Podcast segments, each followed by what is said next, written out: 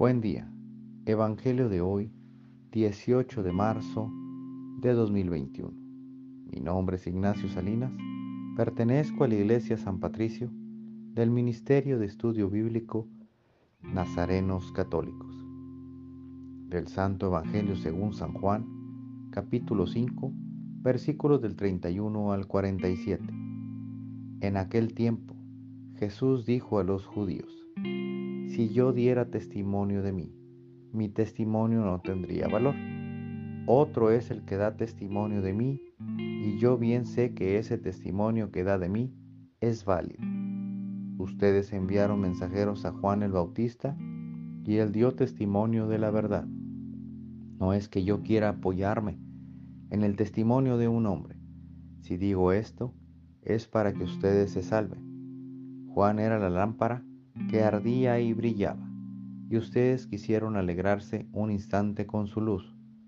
Pero yo tengo un testimonio mejor que el de Juan, las obras que el Padre me ha concedido realizar y que son las que yo hago.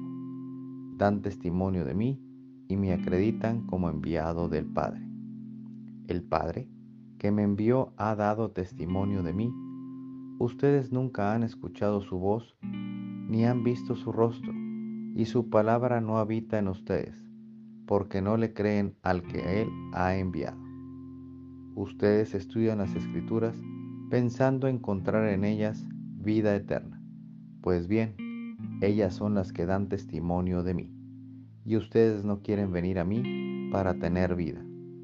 Yo no busco la gloria que viene de los hombres, es que los conozco y sé que el amor de Dios no está en ellos.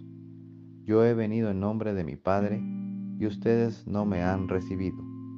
Si otro viniera en nombre propio, a ese sí lo recibiría. ¿Cómo va a ser posible que crean ustedes que aspiran a recibir gloria los unos de los otros y no buscan la gloria que solo viene de Dios? No piensen que yo los voy a acusar ante el Padre. Ya hay alguien que los acusa, Moisés en quien ustedes tienen su esperanza. Si creyeran en Moisés, me creerían a mí, porque él escribió acerca de mí, pero si no dan fe a sus escritos, ¿cómo darán fe a mis palabras? Esta es palabra de Dios. Gloria a ti, Señor Jesús. Reflexionemos. Este Evangelio nos invita a concentrarnos en las cosas que Dios nos enseña. No opongamos resistencia, ni dudemos en las cosas buenas que tiene Jesús para nosotros. No dejemos que este mundo tan inestable nos haga pensar cosas diferentes, nos haga dudar en nuestro Señor Jesucristo. Queridos hermanos, no seamos de cabeza dura y estemos poniendo tantos peros a las enseñanzas que con tanto amor nuestro Señor nos da día a día.